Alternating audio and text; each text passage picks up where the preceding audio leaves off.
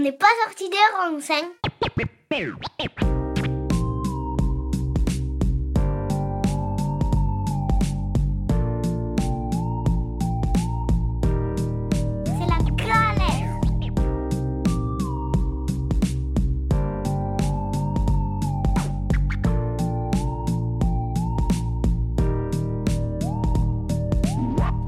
Bonjour à tous, je suis ravi de vous retrouver pour un nouvel épisode d'OPSR sur Radio Alliance Plus et Rage. Exceptionnellement, je serai sans mon acolyte Victor Delaforge pour cette émission. hein. Il s'excuse de ne pas être là. hein. Moi, franchement, je, suis assez triste hein, de, de faire cette émission sans lui. Euh, nous allons accueillir aujourd'hui Chloé Ridel, haute fonctionnaire diplômée de Sciences Po et de l'ENA, ancienne directrice adjointe de l'Institut Rousseau, présidente de l'association Mieux Voter et actuelle porte-parole du Parti Socialiste. Bonjour Chloé, Bonjour. Euh, merci beaucoup d'avoir accepté notre, euh, notre invitation. Euh, je vais te poser les trois premières questions classiques que je pose dans mon émission. Qui es-tu, que fais-tu? Et pourquoi le fais-tu? Waouh, vaste programme, vaste question. Euh, alors moi, je m'appelle Chloé Ridel, j'ai 31 ans euh, et je suis porte-parole du Parti Socialiste depuis peu, depuis un mois. Euh, avant, j'étais pas en politique, euh, j'étais plutôt dans le monde des idées, dans le secteur associatif. Je co-dirigeais un laboratoire d'idées qui s'appelle l'Institut Rousseau, dédié à, à l'écologie, à une écologie sociale et démocratique. Et puis, je présidais, je préside toujours une association qui s'appelle Mieux Voter et qui défend des modes de scrutin plus démocratiques. Et puis, euh, professionnellement, je suis fonctionnaire, fonctionnaire d'État. Et voilà, et nimoise. Ok. Et donc, euh, tu t'es lancé euh, pour, dans cette, dans cette voie-là tout simplement parce que c'était par rapport à tes études ou ça a été une évidence très vite? Oh non, bah, mes études, tu sais, euh, moi, euh, mes études, elles m'amenaient juste à être, euh, à être fonctionnaire. Moi, j'ai fait Sciences Po, ensuite j'ai fait l'ENA. Et donc, si j'avais suivi la carrière qui s'ouvrait à moi, bah, je serais, euh, j'aurais fait toute ma vie dans, l'administration. Mais moi, en fait, très tôt, j'ai choisi, dès que j'ai commencé à travailler euh, au ministère de l'économie et des finances, en l'occurrence, euh, je me suis tout de suite engagée dans le secteur associatif. J'avais envie de participer au débat public et de m'extraire aussi du monde administratif, de voir autre chose, de pas juste, comment dire, me couler progressivement dans un moule. Je pense que j'ai eu envie de voir autre chose, de côtoyer d'autres milieux, des milieux en l'occurrence plus militants, plus politiques. Et puis petit à petit, euh, année après année, ben, me voilà maintenant euh, euh, résolument engagée en, politique au sein du Parti socialiste. Donc c'est des, des grands changements. Mais je crois que ce qui m'a décidé, euh, c'est d'abord euh, le fait qu'il y ait eu une union de la gauche aux dernières législatives au mois de juin avec la NUPES. Et moi, j'avais envie de renforcer cette, euh, ce, ce mouvement parce que je crois que c'est c'est nécessaire aujourd'hui de pouvoir construire une alternative crédible euh, dans ce pays face à l'extrême droite et puis face au, fa- face au gouvernement euh, et face à Emmanuel Macron. Et il y a vraiment urgence. Je pense qu'on est dans un moment euh, de crise sociale qui est devenue crise démocratique, où on voit qu'il y a notamment une stratégie qui est celle du gouvernement de diaboliser les forces de gauche. Et ça, ça a une conséquence, c'est que ça dédiabolise l'extrême droite. Et donc moi, je suis inquiète de cette situation et, j'ai envie de contribuer à mon humble échelle euh, euh, à pouvoir euh, ben, renforcer, euh, renforcer les forces de gauche. Tu as évoqué euh, l'union de la gauche, que ça t'avait euh, donc motivé à, t'engager. Euh, quand on voit cette semaine Fabien Roussel, donc quand il a, été à nouveau donc réélu à la tête du Parti communiste français, annoncer une nouvelle, une nouvelle union. Hier, il y avait, je crois, un tweet de Jean-Luc Mélenchon en, qui présageait un peu François Ruffin comme un potentiel successeur. Quand on voit une socialiste dissidente gagner face à une, à une candidate LFI en Ariège pour les élections législatives partielles, euh, quand on voit cette actualité-là, est-ce que tu crois en cette union? Bon, je pense que oui, bien sûr, sinon tu ne serais pas porte-parole du Parti Socialiste, mais quel est ton avis sur ça? Alors, plusieurs choses. Euh, l'union de la gauche, elle n'est pas figée, elle peut évoluer. C'est-à-dire que euh, l'union de la gauche qu'on a faite en juin 2022 à travers la NUPES, elle va pas rester figée dans le temps pendant cinq ans. Euh, il faut qu'elle s'adapte et puis surtout, il faut qu'elle s'élargisse parce qu'on a bien vu qu'elle n'avait pas suffi à ce qu'on remporte une majorité de sièges à l'Assemblée nationale. Donc ça, il ne faut pas l'oublier. Donc les choses ne sont pas figées. Après, sur la législative partielle en Ariège, il faut faire attention à ne pas tirer des conclusions nationales d'un scrutin local qui plus est dans une des circonscriptions les plus à gauche de la République. Il y a plein d'autres circonscriptions, y compris chez nous dans le Gard, où si la gauche n'est pas unie, elle ne passe pas au second tour. Euh, donc ça, c'est ce qui, ce qui est valable en Ariège n'est pas valable pour la France entière. Et puis par, ailleurs, en Ariège, ce qui s'est passé, c'est qu'on a la droite et l'extrême droite qui ont arbitré un duel entre deux candidates de gauche. Et ça, je crois qu'on ne peut pas s'en satisfaire. Pour autant, on voit bien qu'effectivement, la candidate NUPS euh, LFI, qui était Bénédicte Taurine en Ariège, a perdu des voix au premier tour. Donc c'est sûr que ça doit nous interroger. Euh, et c'est la raison pour laquelle euh, il y a beaucoup de responsables à gauche en ce moment qui appellent un acte 2 de la NUPES. on ne sait pas encore ce à quoi ça renvoie, mais je crois que euh, ça, a une légitimité, ce, genre d'appel, parce que évidemment qu'il faut voir et réfléchir comment on peut encore plus élargir notre alliance pour qu'elle devienne majoritaire dans le pays. C'est bien le but. mais pour autant, il faut faire ça en respectant toutes les forces. Euh, et donc, euh, moi, j'ai une politique que je m'applique, c'est que je ne vais jamais critiquer euh, les autres forces de gauche. Je ne vois pas l'intérêt. Je pense que ceux qui le font le plus, c'est-à-dire la droite, l'extrême droite, sont ceux qui ont le plus intérêt à nous voir perdre. Parce que la gauche, quand elle est, quand elle est unie, elle est plus forte et donc elle fait peur. Euh, donc voilà, moi je pense que on, singe toujours, on s'amuse toujours à commenter les, divisions de la gauche, etc. Mais c'est simplement qu'il y a, il y, a, toujours beaucoup de débats euh, dans notre camp, et c'est bien. Et bientôt d'ailleurs, on aura des élections comme les élections européennes, euh, qui est une élection proportionnelle où il n'y a pas d'enjeu de se rassembler pour avoir des sièges, et où on pourra tous faire valoir les sensibilités qui sont les nôtres, les différences éventuelles. Et ça, c'est très bien que le débat démocratique euh, se déroule. Après, c'est vrai que c'est tout le temps dommage de voir un peu euh, des chefs de parti euh, se rentrer un peu dans des conflits. Bah, c'est vrai qu'on a, on a du mal à comprendre de l'extérieur parfois Fabien Roussel et Jean-Luc Mélenchon, par exemple, sur sur certains, sur certains mm. sujets. Euh, je te propose euh, d'évoquer quand même bien sûr le sujet. Euh, bon, moi j'ai traversé une manifestation pour venir pour l'interview, donc disons qu'on est, qu'on est en plein dedans. demain, vendredi 14 avril, va se jouer l'avenir un peu de, de, la réforme des retraites, hein, de, cette, de cette loi. en effet, hein, le Conseil constitutionnel où le Conseil des sages, comme on aime l'appeler, euh, va se positionner euh, sur, cette, sur ce projet de loi. Donc soit ça sera validé, soit il y aura une censure partielle ou totale de la loi proposée. Euh, déjà, en quelques mots, est-ce que tu peux me présenter cette réforme et me donner ton avis sur cette dernière? Sur la réforme des retraites? Oui.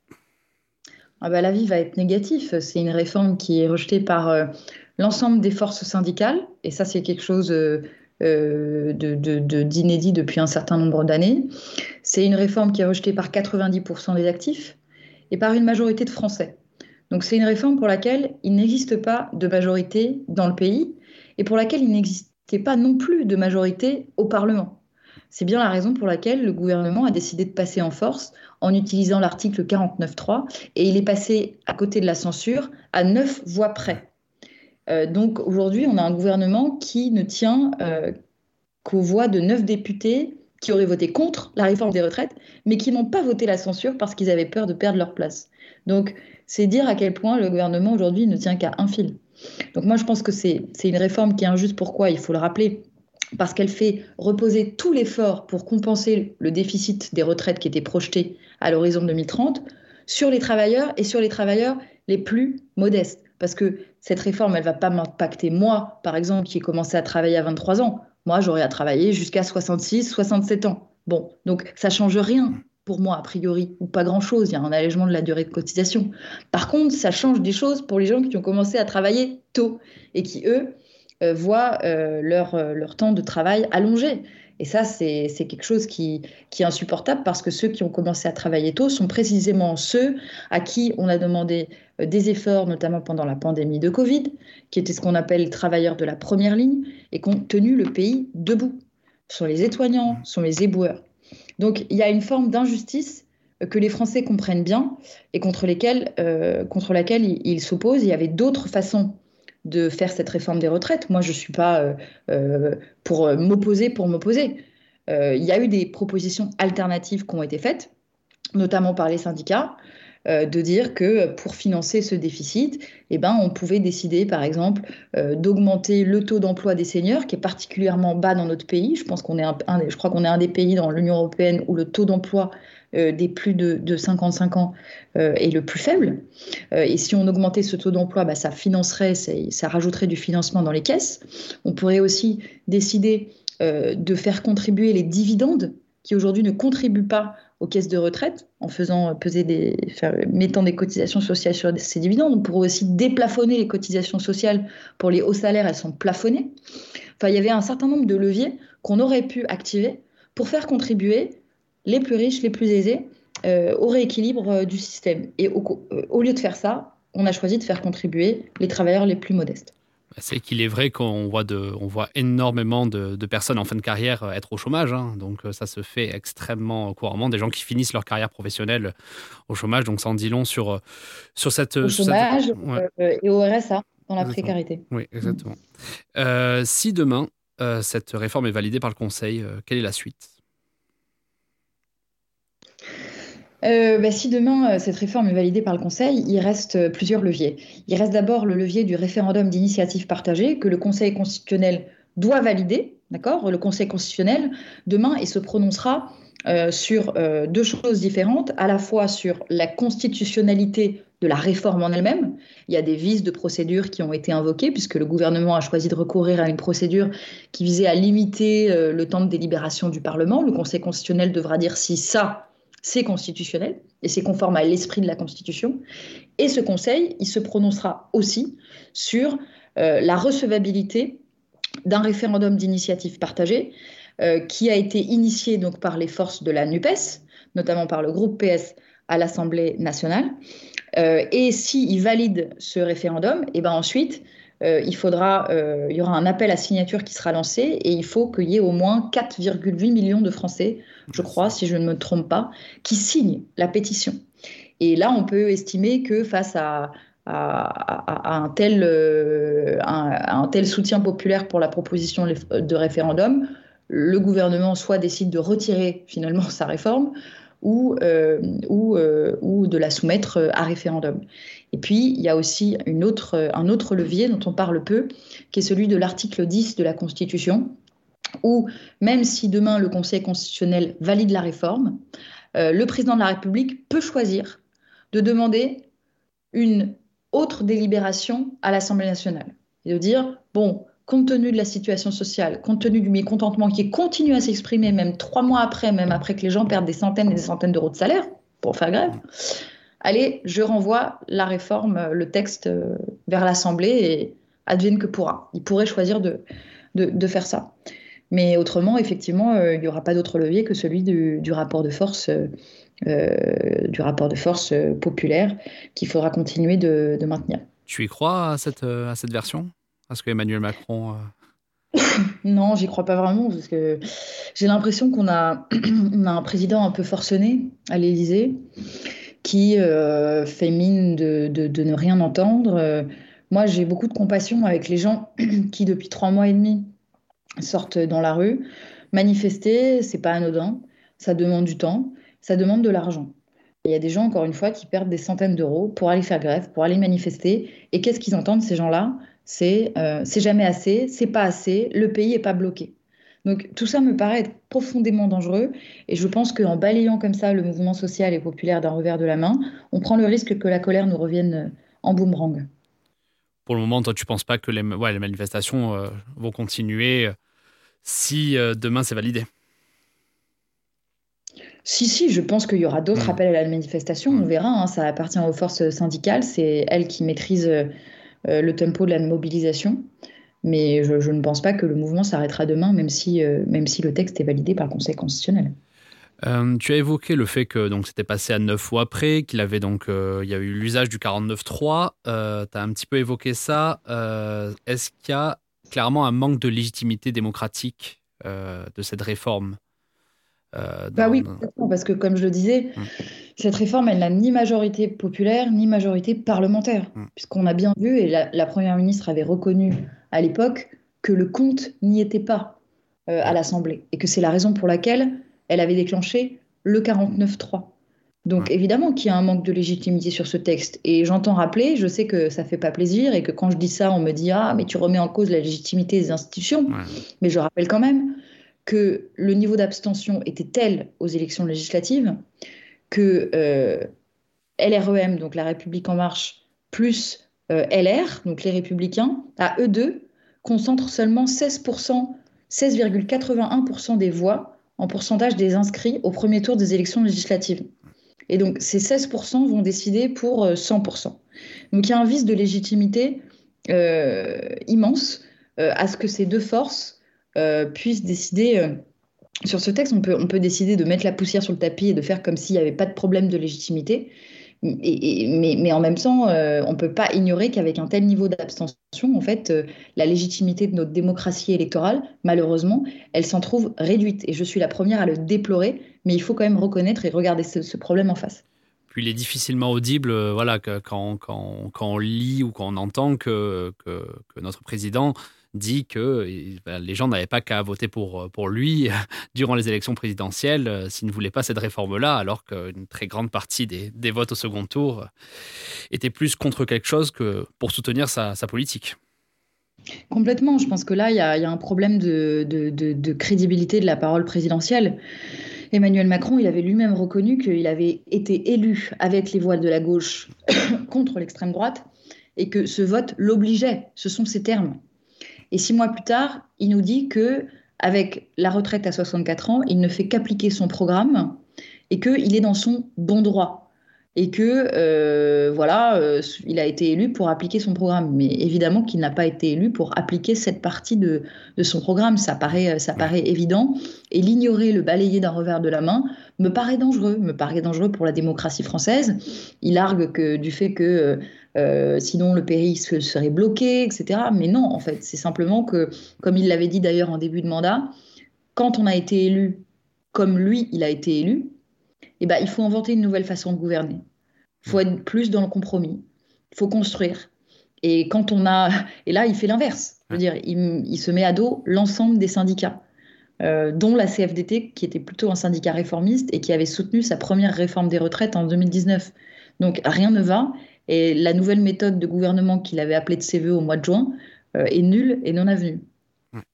Ah non, mais surtout qu'il est, oui, comme tu dis, hein, euh, dans son discours, il avait clairement appuyé sur le fait de, d'avoir voilà que son, que, son nouveau mandat serait basé beaucoup plus sur le compromis. Mais bon, la réalité euh, est un petit peu différente. Euh, on a évoqué donc rapidement les manifestations. J'avais vraiment très envie d'évoquer ce sujet avec toi euh, parce que bon, il se passe quand même pas mal de choses dans nos manifestations depuis quelques semaines. Il y a un peu bon l'explosion du nombre de gardes à vue, le terme black bloc qui est omniprésent dans les médias. Euh, quand on voit les, manifestations contre les méga-bassines à Sainte-Soline euh, qui ont conduit à des affrontements euh, donc entre les gendarmes et les manifestants avec tota-, un, total d'une soixantaine de blessés parmi eux, quel est ton regard sur ces informations? Est-ce que tu penses que c'est plutôt une dérive un peu de, voilà, de, la, de la répression donc, policière ou une violence de la part des manifestants aussi qui est également en croissance? Bah, bien sûr qu'il y a une répression euh, croissante des manifestants. Euh, on a constaté un certain nombre de faits, notamment des arrestations préventives, c'est-à-dire euh, qu'on arrête des gens dans la rue. On a même arrêté des touristes autrichiens, si ma mémoire est bonne. exactement, c'est ça, exactement ça. Qui se sont retrouvés au commissariat et puis qui ensuite sont relâchés 24 heures plus tard sans charge. Hmm. donc c'est bien qu'on n'avait rien à leur reprocher. mais on les arrête de façon préventive, on les, on les attrape comme ça dans la rue. Puis il y a eu des cas euh, documentés de violences policières avec un usage de la force qui était excessif. Euh, donc ça, c'est très préoccupant. Euh, ce sont des violences policières qui découlent d'une politique de maintien de l'ordre qui pose question et qui ne pose pas question qu'en France, puisque on est souvent rappelé à l'ordre par la Cour européenne des droits de l'homme ou encore par l'ONU récemment. donc ça doit nous interpeller, mais je constate qu'aujourd'hui dans ce pays, quand on dit qu'il existe des violences policières, on est tout de suite assimilé à euh, des anti-polices. C'est quelque chose d'hallucinant. Moi, je suis agent public, euh, je euh, récuse toute violence envers les agents publics, les policiers, les gendarmes, et je pense que ces agents sont les premières victimes d'une politique de maintien de l'ordre absurde.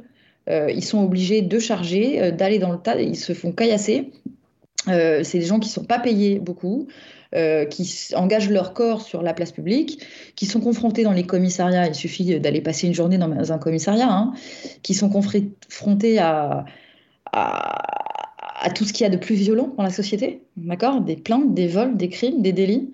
Donc c'est euh, un métier qui est difficile physiquement, mais aussi psychologiquement, quand toute la journée, on vous rapporte des faits euh, de violence, des crimes ou des délits. Donc moi, je comprends la difficulté de ce métier. Euh, et si j'appelle à une réforme de la politique de maintien de l'ordre, c'est aussi pour aider ces, agents-là. Et je n'ai aucun problème à dire qu'il y a des violences policières. Et même, je comprends qu'on dise que la police tue. Parce que c'est vrai, elle a tué. Euh, c'était l'exemple de cette jeune femme qui s'était pris une balle dans la tête pour refus d'obtempérer. Euh, donc ça, il faut le dire. Et le dire, ça n'est pas être anti-police. C'est simplement constater des faits de façon tout à fait calme. Mais aujourd'hui, il y a une telle polarisation du débat et on a en fait un ministre de l'Intérieur qui refuse de voir la situation et qui dit, euh, je le cite, quand on parle de violence policière, je m'étouffe. Bah, si vous voulez, d'un côté, on nie la réalité, et, du coup, tous ceux qui disent que le contraire passent pour des dangereux, dangereux extrémistes. Et ça, c'est un danger pour le débat démocratique autour de, la question des violences policières, il me semble. Bah, tu me fais une, une parfaite euh, transition parce que c'est vrai que Gérald Darmanin, notre, notre ministre de l'Intérieur, euh, se veut bon, voilà, défenseur de, de la police hein, depuis, euh, depuis, le début de, depuis le début de son poste. Hein. Il a même évoqué qu'il ne fallait pas céder au terrorisme intellectuel de l'extrême gauche et, commence même à vouloir dissoudre des associations qui défendent l'environnement, comme les, les, soulèvements de la terre. concrètement, à quoi joue-t-il? Ah bah, il joue à brutaliser le débat public, à faire peur aux Français. Il joue à disqualifier euh, l'opposition politique euh, pour, euh, pour la diaboliser et pour incarner une forme de parti de l'ordre. Mais moi, je ne crois pas du tout qu'il incarne le parti de l'ordre. Il incarne une forme de désordre dans la brutalisation qu'il impose dans les termes du débat. Il, il, banalise le qualificatif de terroriste qui est associé à des mémoires douloureuses dans notre pays et qui, euh, euh, franchement, renvoie à, la pratique de régimes autoritaires. Quand on utilise le mot terroriste pour qualifier une opposition politique, ça n'est pas anodin. Mmh. Euh, c'est quelque chose qu'on voit effectivement dans les régimes autoritaires, comme en Russie, par exemple, où les opposants à Vladimir Poutine sont systématiquement qualifiés de terroristes. Donc je crois qu'il faut faire très attention. les mots ont un sens. Euh, et cette tentative de disqualifier comme ça et de dédiaboliser les oppositions et les oppositions de gauche, encore une fois, euh, ont une conséquence, c'est la dédiabolisation de l'extrême droite. Parce que Gérald Darmanin, vous savez, il y a des, il y a des, il y a des violences commises par l'extrême droite dans notre pays. Euh, il y a notamment ce maire en Bretagne qui s'est fait brûler ses voitures et son domicile parce qu'il travaillait depuis des mois à un centre d'intégration euh, des réfugiés, de familles, euh, pour leur permettre d'être voilà, bien intégrés dans, un village. Il s'est fait brûler son domicile, ses voitures. Bah, Gérald Darmanin n'en a pas parlé dans le JDD. il n'en a pas fait grand cas d'ailleurs dans sa communication. Donc il y a, un deux poids deux mesures, voyez, qui, moi m'interpelle. Bah, c'est vrai que ça se demandait. j'ai voilà, pu le voir passer dans quelques médias qu'il y avait des potentiellement, dans sa manière de, de parler, on pourrait se poser la question de s'il ne réfléchit pas à, 2027. Parce que c'est vrai qu'au final, il essaye, il commence à avoir des, des propos qui se rapprochent de plus en plus, euh, qui commencent à, rogner un peu l'extrême droite. Et c'est vrai que euh, j'ai lu ça récemment, là. C'est vrai que ça ne me paraîtrait pas une, grosse, une grande surprise de le voir un peu plus euh, se médiatiser dans les prochains mois, prochaines années. Bah oui, c'est sûr que Gérald Darmanin joue sa carte euh, politique, mais il la joue avec un style qui, qui frôle la Trumpisation, quoi. Ah bah oui, complètement. complètement. Je ne sais pas si c'est. honnêtement, moi, je suis convaincue que c'est pas une bonne stratégie. Je suis convaincue que la majorité des Français refusent cette brutalisation du débat. Mm. Euh, précisément, je pense que la majorité des Français aspirent à ce qu'il y ait un débat démocratique euh, plus apaisé et moins violent. Je peux me tromper, mais en tout cas, il y a un sondage qui est sorti il n'y a pas longtemps euh, de l'IFOP et qui teste les différentes candidatures à l'élection présidentielle et qui montre que celle de Gérald Darmanin n'est absolument pas euh, privilégiée euh, par rapport à d'autres candidatures qui pourraient émaner de ce camp politique et qu'il recueille, je crois, 10% à peu près de, voix au premier tour. Donc on voit bien que sa stratégie, pour l'instant en tout cas, n'est pas vraiment payante. elle n'avait pas été payante pour Eric Ciotti, pour d'autres aussi dans le passé. Donc c'est vrai que c'est pas forcément pas forcément une, très bonne stratégie d'alimenter euh, la violence. Euh, dans cette dernière partie, je vais évoquer un peu plus l'écologie. Euh, bon voilà, mhm. tout, récemment, j'ai vu, on a pu voir hein, que Hervé Berville, secrétaire d'État chargé de la mer, a confirmé la volonté étatique de ne pas s'opposer à des engins de fond dans les aires marines protégées. je trouve que ça résume plutôt bien le mépris du gouvernement sur les sujets écologiques. J'avais une question à te poser, toi qui est quand même voilà qui commence à intégrer euh, le milieu de la politique, pourquoi notre gouvernement ne fait rien? Est-ce que c'est une vraie incapacité à faire bouger les choses ou un problème tout simplement de croyance en la gravité de notre situation? Oui, bah, tu fais bien de parler de ça parce que précisément aujourd'hui à l'Assemblée nationale était examinée en commission une proposition de loi du MoDem, donc qui fait partie de la majorité, hein. mmh. euh, c'est le centre, euh, pour éliminer les nitrites dans la charcuterie. Euh, quand on mange de la charcuterie en France, souvent il y a des nitrites dedans. Euh, la charcuterie notamment qu'on peut trouver dans les supermarchés et la charcuterie de moins bonne qualité, donc celle qui finit dans les poches des mains euh, et dans les bouches des personnes les plus pauvres. Bon, ces nitrites, elles sont responsables d'au moins 4000 cancers par an en France. et ça, c'est mot. Et ben, le modem proposait d'interdire les nitrites dans la charcuterie avec le soutien de toute la gauche, et euh, la République en marche, le, gouvernement s'y est opposé.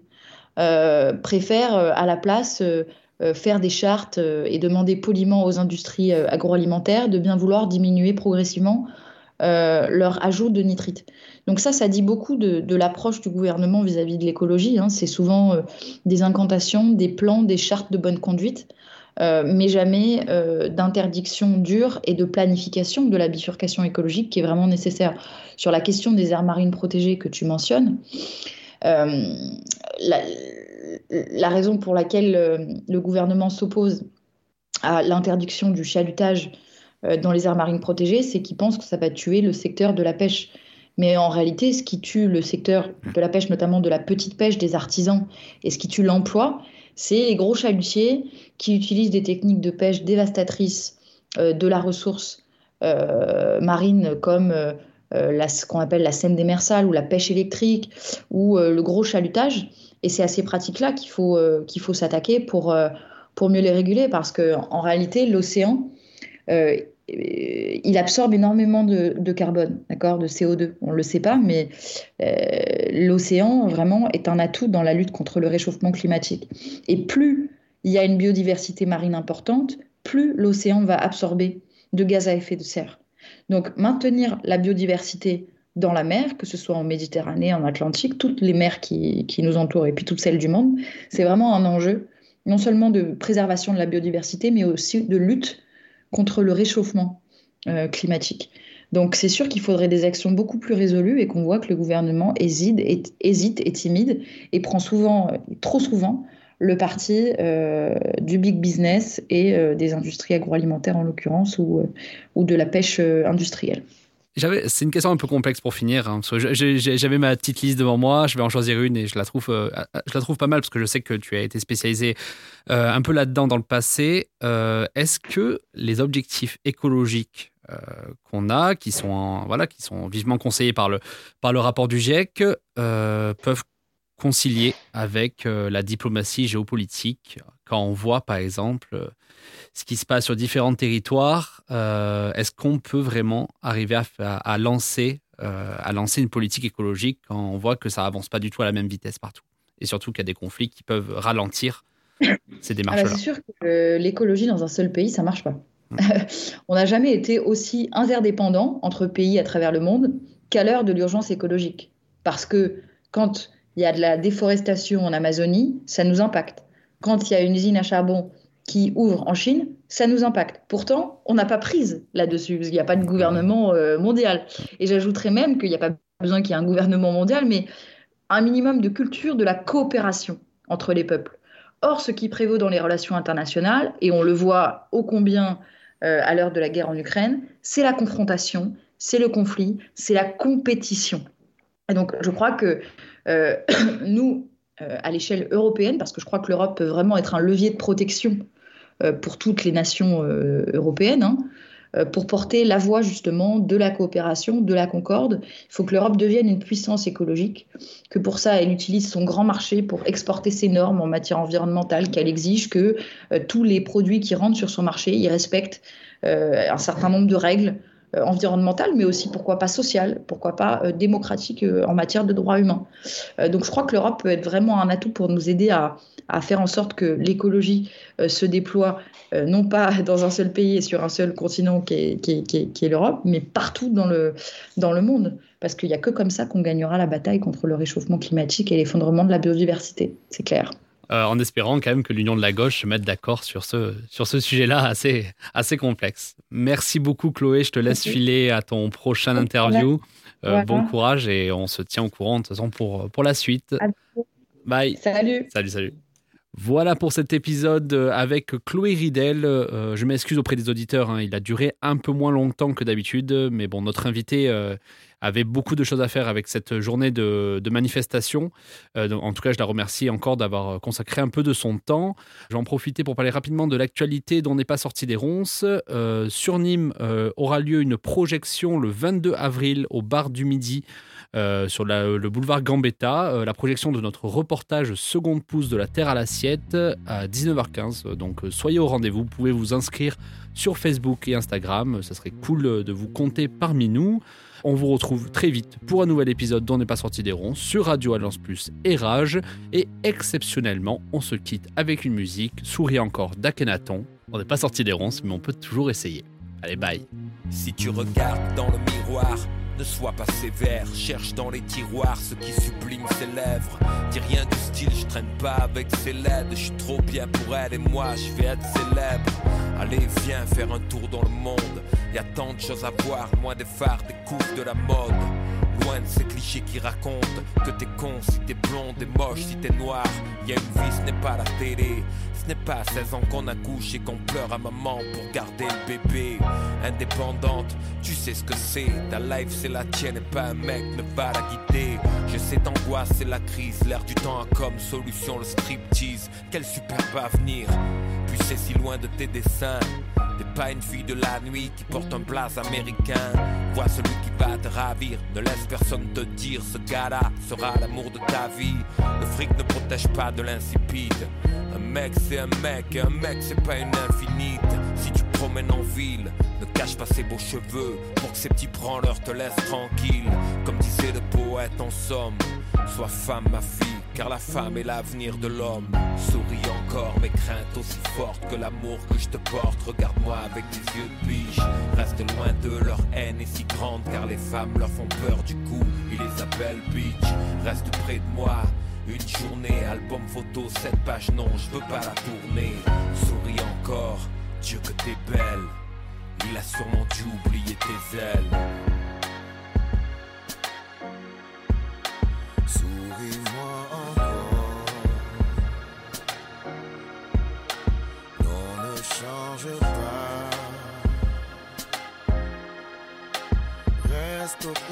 Moi.